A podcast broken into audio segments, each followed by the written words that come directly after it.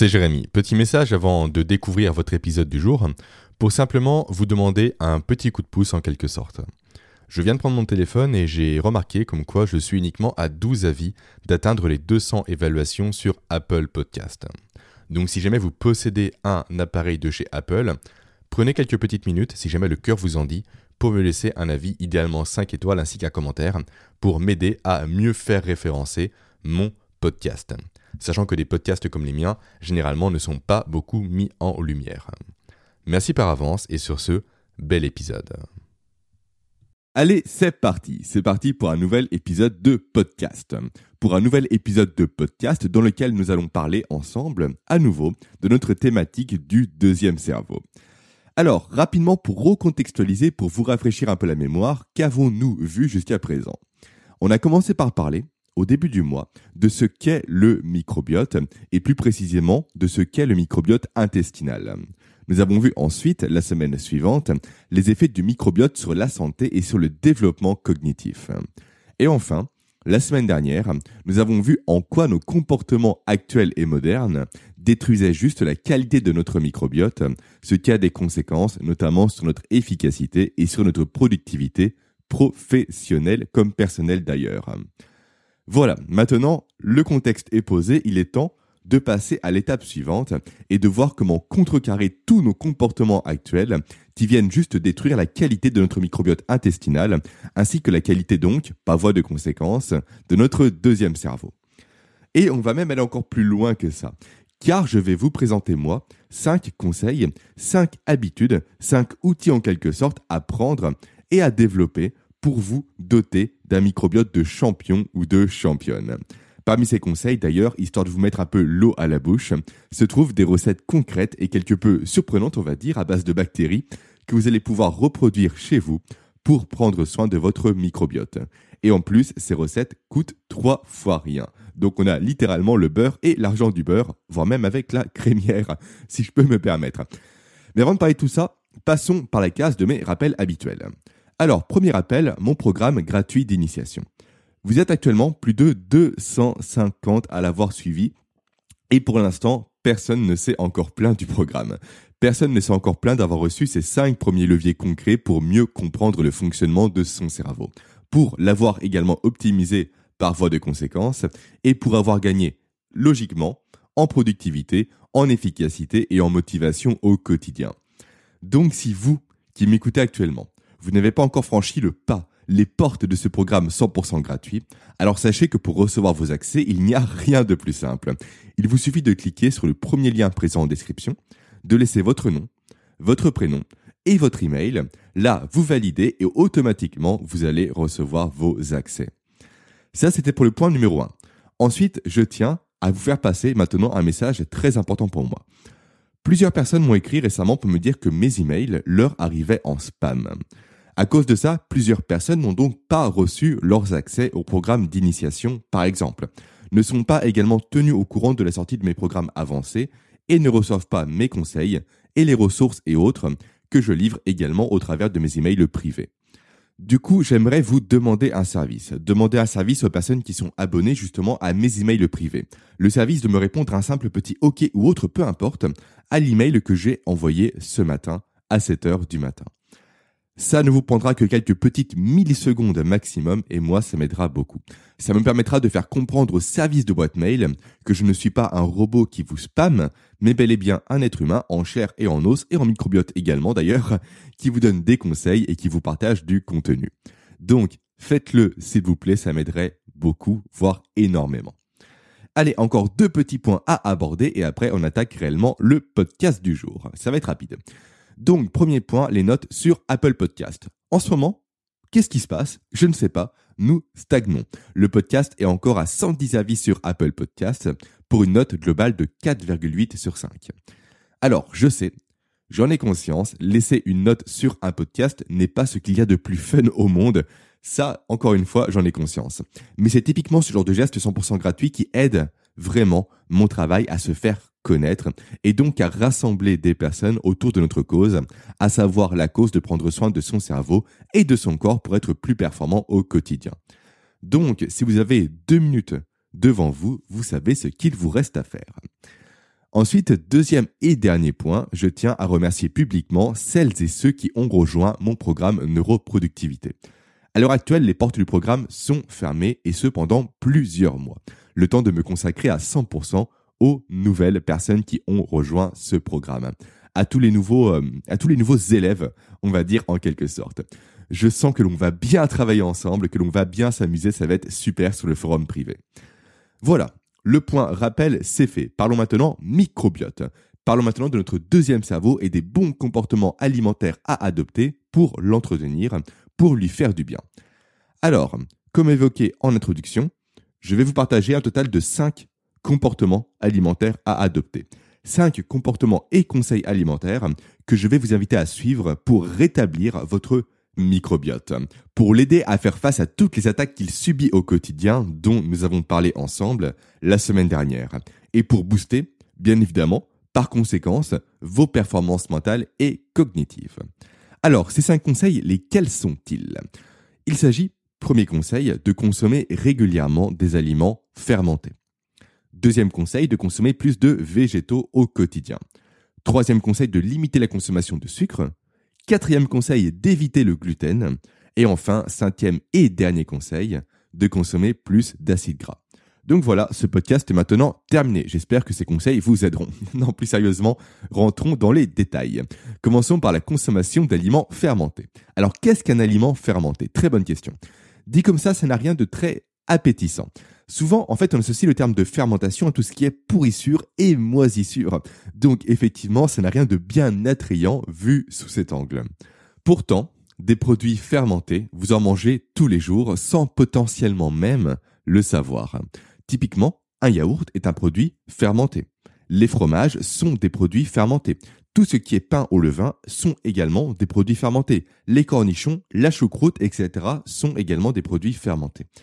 Eh bien, il faut savoir que tous ces aliments-là regorgent juste de milliards et de milliards de bactéries vivantes et grouillantes dans tous les sens.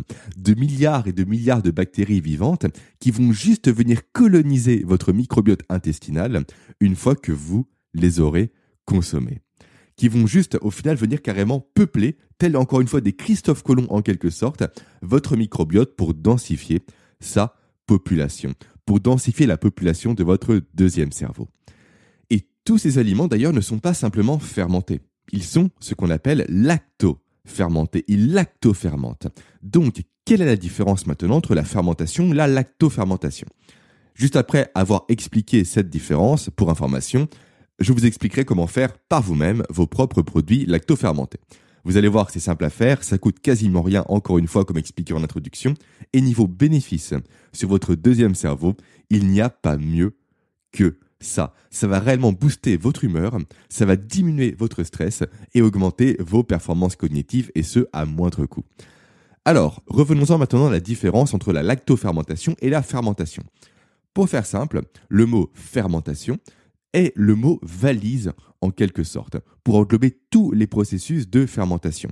Ça va de la fermentation de la bière, par exemple, à la fermentation qui donne le vin, à celle qui donne les yaourts. C'est véritablement le terme générique. De son côté, le mot lactofermentation, la lactofermentation est un processus qui est plus spécifique, qui est plus particulier. Alors, juste, histoire d'éviter d'entrée de jeu tout risque de confusion, le préfixe lacto de lactofermentation n'a rien à voir avec le lait. C'est ce que je pensais moi à la base, à titre personnel, quand j'ai découvert mes premiers aliments lacto-fermentés et quand je ne connaissais pas ce processus-là. En fait, ce préfixe de lacto fait référence à l'acide lactique, à l'acide lactique qui vient dans le processus, plutôt pardon, qui intervient dans le processus de fermentation. Donc, acide lactique, fermentation, les scientifiques n'ont pas été bêtes, ils ont ajouté les deux mots, ils les ont accolés et ils ont créé le mot de lactofermentation. Ce, procédé de lactofermentation, il faut savoir qu'il est très ancien. Il était énormément utilisé par nos grands-parents et par même les parents de nos grands-parents pour être précis. En effet, ils s'en servaient pour conserver plus longtemps leurs aliments.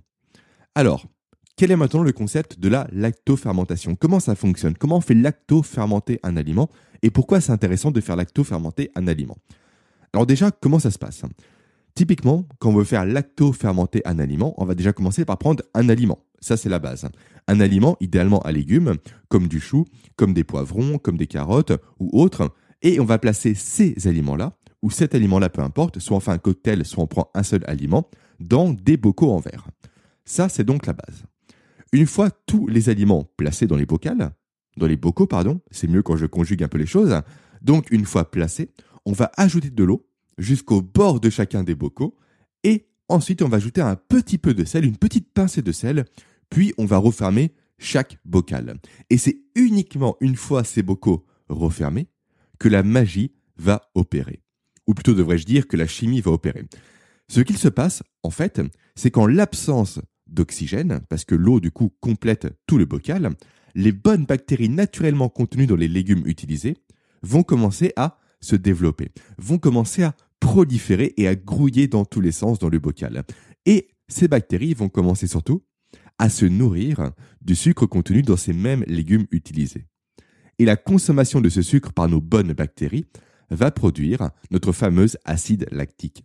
Ainsi va s'enclencher le processus de lactofermentation. Et en parallèle de ça, ce qu'il va se passer, c'est super intéressant, vous allez voir, c'est que l'acide lactique produite va créer un environnement non propice aux mauvaises bactéries. Un environnement qui va simplement détruire ces bactéries potentiellement pathogènes. Un environnement dans lequel elles ne pourront ni se développer, ni se reproduire, ni même survivre d'ailleurs. Ce bocal en verre, ensuite, on va le placer simplement à température ambiante dans sa maison, idéalement non exposée au soleil. Ou dans une cave, peu importe. Tant que la température est ambiante, c'est le principal. Ensuite, les jours vont passer au fur et à mesure et la préparation va devenir de plus en plus acide. Donc, fatalement, les mauvaises bactéries vont de plus en plus mourir, et tant mieux. Et au bout d'un certain temps, lorsque la teneur en acide lactique aura atteint un certain seuil, alors un équilibre va s'installer et la fermentation va s'arrêter. Et une fois ce stade atteint, il sera parfaitement possible pour vous de conserver vos bocaux pendant plusieurs années. D'où le fait encore une fois que ce mode de conservation a été très utilisé par nos grands-parents et par les parents de nos grands-parents, fut une époque. Et c'est d'ailleurs de loin la meilleure stratégie de conservation des aliments qu'ils avaient entre leurs mains. Du coup, ils n'avaient pas non plus le choix de leur côté. Après est arrivé le congélateur, qui est potentiellement une meilleure stratégie de conservation. Quoique, même pas sûr d'ailleurs, hein, parce que le congélateur, lui, ne permet pas, contrairement à la lactofermentation, de permettre aux bonnes bactéries de se développer. Bref, ça c'est un autre sujet. Alors, maintenant je vais être sincère avec vous. Autant je consomme plusieurs fois des produits lacto-fermentés par semaine, voire quasiment tous les jours d'ailleurs je pense, autant je ne les fais pas encore maison. Je me contente à l'heure actuelle de les acheter directement faits dans le magasin bio où je fais mes courses. Magasin bio ou d'ailleurs juste pour information, car vous aimez quand je vous parle de mon fils d'après ce que j'ai compris, où mon fils s'est amusé la semaine dernière à prendre un pot de fromage blanc pour le lancer en l'air. Un véritable massacre.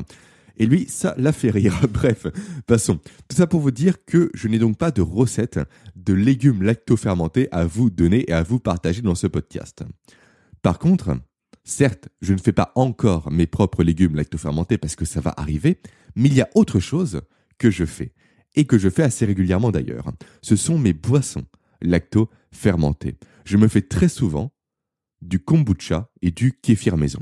Donc kombucha K-O-M-B-U-C-H-A et kéfir K-E-F-I-R. Ces boissons, vous les trouverez très facilement d'ailleurs également en magasin bio sous différentes saveurs. Des saveurs comme thé vert, comme menthe, comme lavande, comme groseille, comme fraise et j'en passe.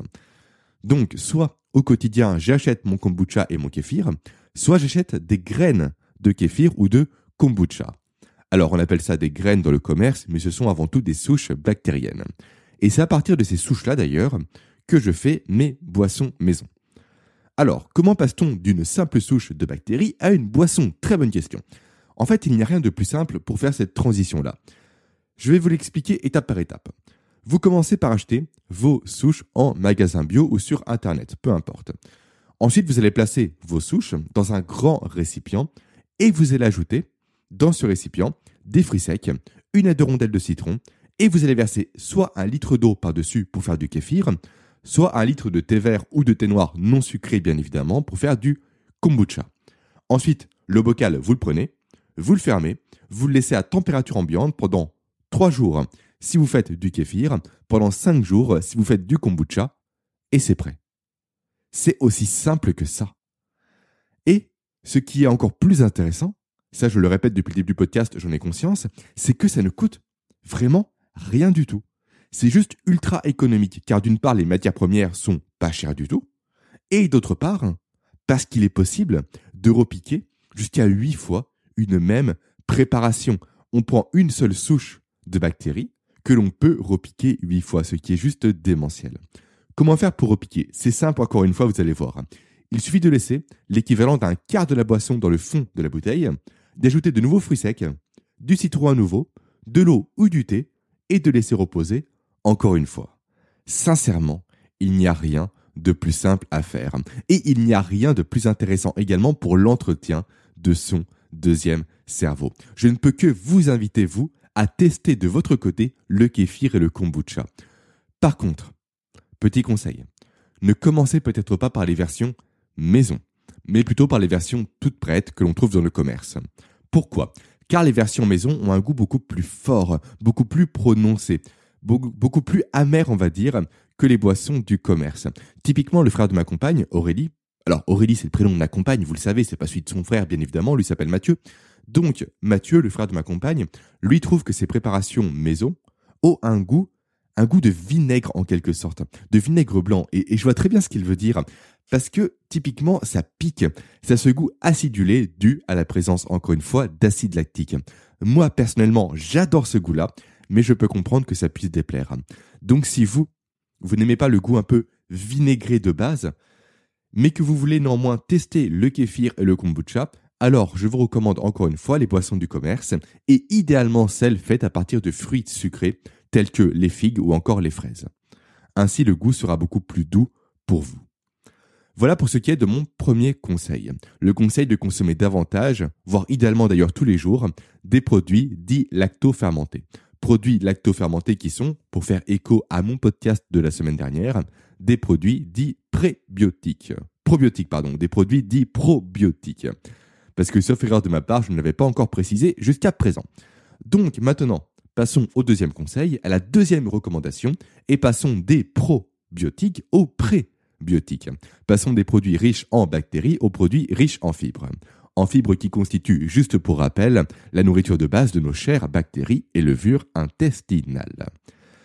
Alors, quels produits riches en fibres vais-je donc bien vous recommander de consommer au quotidien? Avant de vous, de vous livrer mes propres conseils, mes propres recommandations, regardons rapidement ce qu'Internet recommande, parce que ça vaut le détour. Quand on tape sur Google une recherche comme que manger pour prendre soin de son microbiote, inévitablement, on tombe sur le conseil de manger plus de fibres. Ok, jusque-là, tout va bien, c'est normal, c'est ce que je vous recommande moi également. Par contre, quand on rentre dans les détails, là, ça se gâte quelque peu. Pourquoi? Parce que la plupart des sites viennent à proposer de manger plus de pain, plus de pâtes et plus de céréales. Et c'est là qu'on voit que les rédacteurs de ces sites n'ont pas suivi mon programme sur la nutrition du cerveau en lien avec la performance mentale.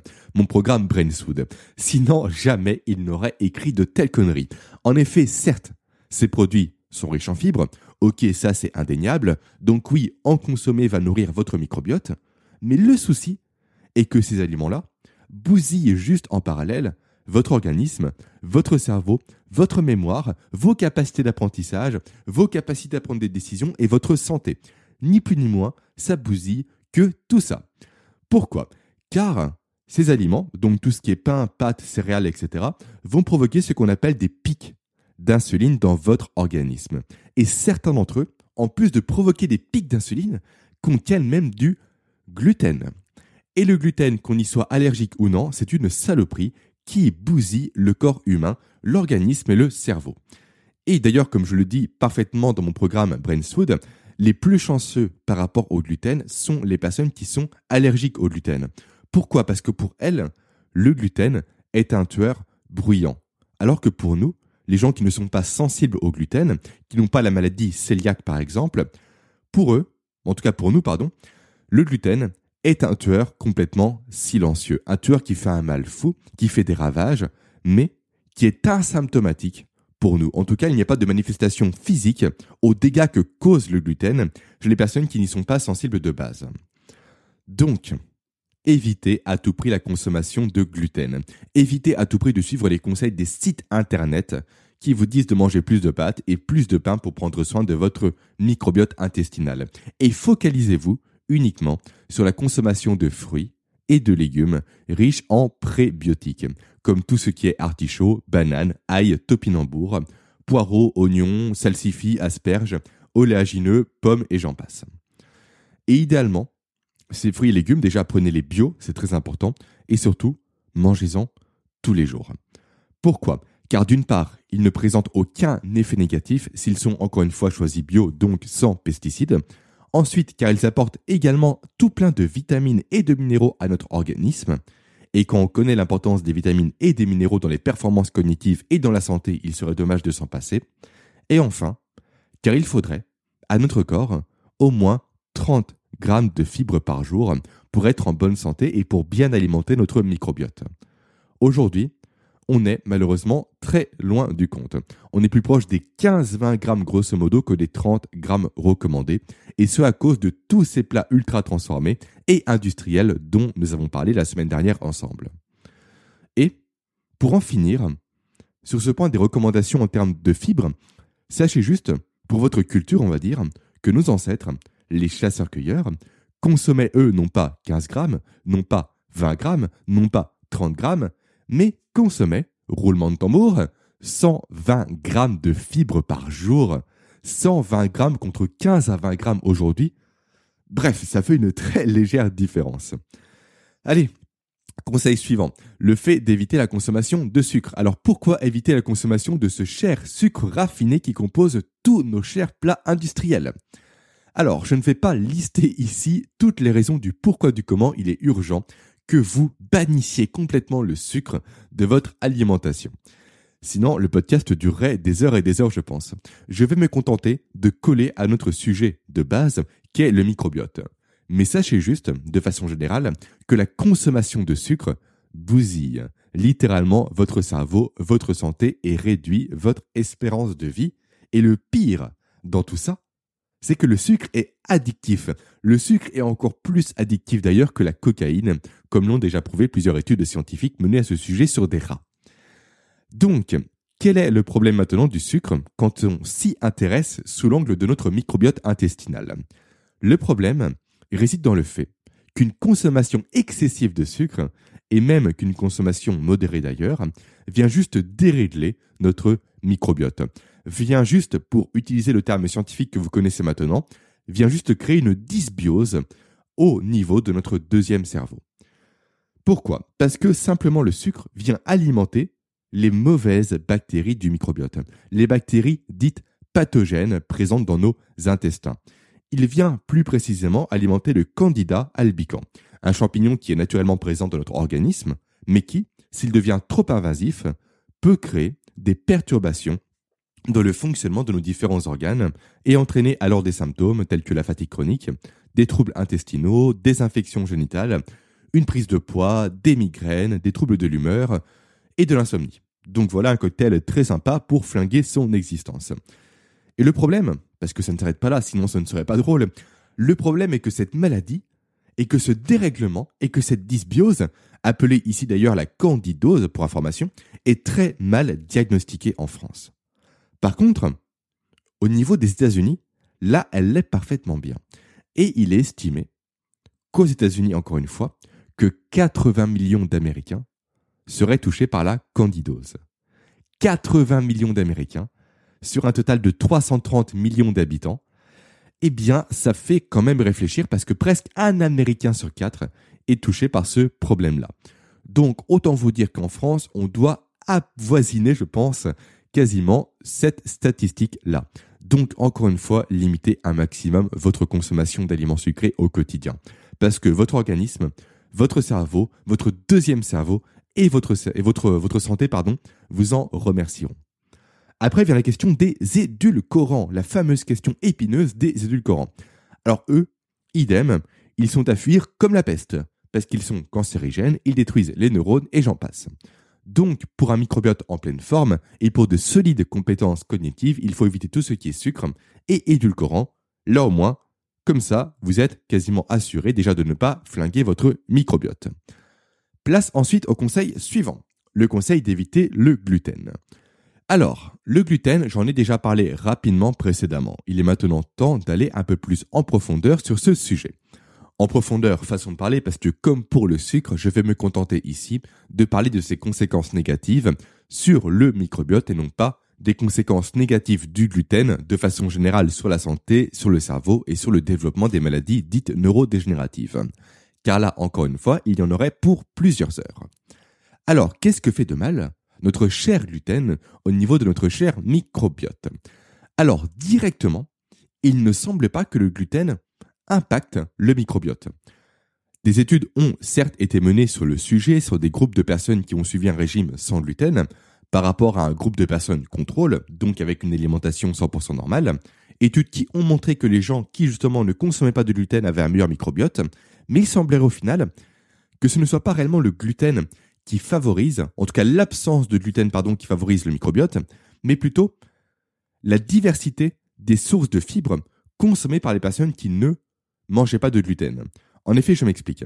Les personnes de l'étude qui se sont retrouvées contraintes à devoir arrêter le gluten ont dû trouver des substituts, trouver des moyens autres de consommer de la nourriture un peu, comment dire, du type céréales en quelque sorte. Donc elles ont varié leur alimentation, elles ont consommé peut-être plus de patates douces, peut-être plus de lentilles, peut-être plus de sarrasin ou autre, et donc, par conséquence, elles ont consommé plus de sortes et de variétés de fibres différentes qui ont donc alimenté plus efficacement leur microbiote, ce qui a permis à ce dernier de se développer. Donc c'est plus la variété des aliments induits par une non-consommation de gluten qui a été bénéfique que l'arrêt du gluten en tant que tel. Par contre, là où le gluten pose problème, c'est qu'il crée de la perméabilité intestinale. Alors, je vous passe le détail du pourquoi du comment le gluten crée des micro-micro-trous dans les intestins.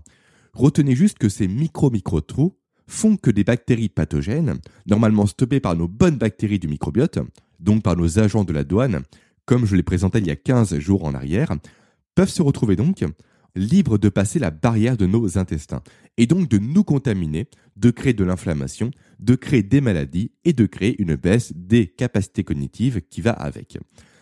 Et c'est pourquoi il est donc préférable d'éviter de consommer du gluten. Pour ça et pour bien d'autres raisons, comme vous l'aurez compris. Allez, on passe maintenant à mon dernier conseil. À mon dernier conseil, qui est le fait de manger plus de bons acides gras. Alors déjà, qu'est-ce qu'un acide gras? Un acide gras, c'est juste du gras pour faire simple. Voilà, c'est ni plus ni moins que du gras ou des lipides si on veut employer un terme un peu plus technique. Et les lipides, en fait, c'est comme les chasseurs. Il y a les bons lipides et les mauvais lipides. Le bon lipide, c'est celui que vous allez manger et qui va faire du bien à votre corps. Et le mauvais lipide, c'est celui que vous allez manger mais qui va faire du mal à votre corps. C'est aussi simple que ça. Ok, par contre, qu'est-ce que j'entends par faire du bien et par faire du mal? J'entends principalement, dans le cadre de ce podcast du moins, le fait que les mauvais acides gras, donc tout ce qui est acides gras trans et acides gras riches en oméga 6, vont venir favoriser le développement de bactéries pathogènes dans votre microbiote. De bactéries pathogènes comme les... Alors, je me concentre rapidement pour bien le prononcer comme les Bilophila von Vorsia. Alors le genre de mot qui, quand il est placé au Scrabble, c'est la victoire assurée. Ou du moins victoire assurée jusqu'à qu'une autre bactérie encore plus complexe pointe le bout de son nez. Je me prépare déjà mentalement à la prononcer juste après. Mais avant ça, revenons-en à nos Bilophila vadvorsia. Alors en quoi ces bactéries sont pathogènes? En quoi sont-elles mauvaises? En quoi il faut mieux éviter qu'elles prolifèrent trop dans notre organisme? La raison est simple. Ces bactéries quand elles sont présentes en trop grand nombre, viennent créer de l'inflammation dans nos intestins, augmentant ainsi les risques de perméabilité, je déteste ce mot, de perméabilité, je crois que c'est ça, de ce dernier, avec toutes les conséquences forcément qui en découlent, comme les conséquences dont on a parlé précédemment ensemble. Ces bactéries viennent également détraquer notre tolérance à l'insuline, avec tous les dangers que ça, ça représente sur la santé et sur la gestion de son énergie au quotidien. Donc ça, c'est le genre de bactéries peu sympathiques dont vous allez favoriser le développement et la prolifération lorsque vous allez consommer des aliments trop riches en mauvais acides gras, comme tout ce qui est margarine, aliments frits, biscuits, gâteaux secs, viande issue de l'élevage intensif et j'en passe. Maintenant, à l'inverse, que se passe-t-il dans vos intestins si vous consommez davantage de bons acides gras, d'acides gras composés quasiment majoritairement d'oméga 3 et d'oméga 9 Alors là, il va se passer plein de bonnes choses. Vous allez déjà commencer par booster littéralement la performance de votre cerveau, notamment par une production plus importante de ce qu'on appelle la myéline. Également par un renforcement de la composition des neurones et aussi par un renforcement des membranes de votre cerveau. Bref, au niveau du cerveau, la consommation d'oméga 3 et d'oméga 9, c'est juste royal. Et d'autre part, vous allez favoriser le développement d'une bactérie qui écrase notre Bilophila vadvorsia en matière de points en Scrabble, à savoir là, allez, on se prépare, on respire, la Akemania mucinifila. C'est horrible à prononcer. Donc la Akamentia mucinifila. J'y suis parvenu, qui est une bactérie connue, quant à elle, pour améliorer la métabolisation du glucose par l'organisme et qui provoque également un effet anti-inflammatoire sur ce dernier. Autrement dit, cette bactérie, dont je vais éviter de prononcer le nom encore une fois, contribue directement au bon fonctionnement de notre organisme. Et qui dit un organisme qui fonctionne bien, dit un organisme qui ne va pas gaspiller toute son énergie en lutte contre des maladies et qui peut donc l'allouer, à l'inverse, pleinement à vos capacités de concentration, de mémorisation, d'apprentissage et j'en passe. Voilà, je vous recommande donc de suivre les quatre conseils que je vous ai donnés précédemment, à savoir le fait de consommer régulièrement des aliments fermentés, de consommer plus de végétaux, de limiter votre consommation de sucre, d'éviter le gluten et de consommer en plus de bonnes matières grasses, comme celles contenues dans l'huile d'olive, dans les avocats, dans les œufs bio et fermiers et dans les viandes et poissons gras qui ne sont pas issus de l'élevage intensif. Et là, grâce à ça, vous allez vous doter, vous, d'un super microbiote, d'un super microbiote de champion ou de championne, avec tous les bénéfices sur la santé et sur les performances mentales et cognitives qui en découlent. Et c'est sur ça que l'on va conclure l'épisode de cette semaine. Alors, pour la semaine prochaine, je suis quelque peu embêté. J'avais prévu un épisode sur comment vous pouvez, vous, déterminer facilement chez vous la qualité de votre microbiote. Pour ça, j'avais sollicité une experte du domaine, mais je n'ai pas encore eu de nouvelles de sa part. Donc si malheureusement l'échange que j'avais prévu avec elle, avec cette personne ne se fait pas, alors je traiterai le sujet par moi-même de mon côté. Allez, maintenant, on va se laisser. Il ne me reste plus qu'à vous quitter, à vous souhaiter une très belle journée et une très belle semaine, et à vous dire à la semaine prochaine. Ciao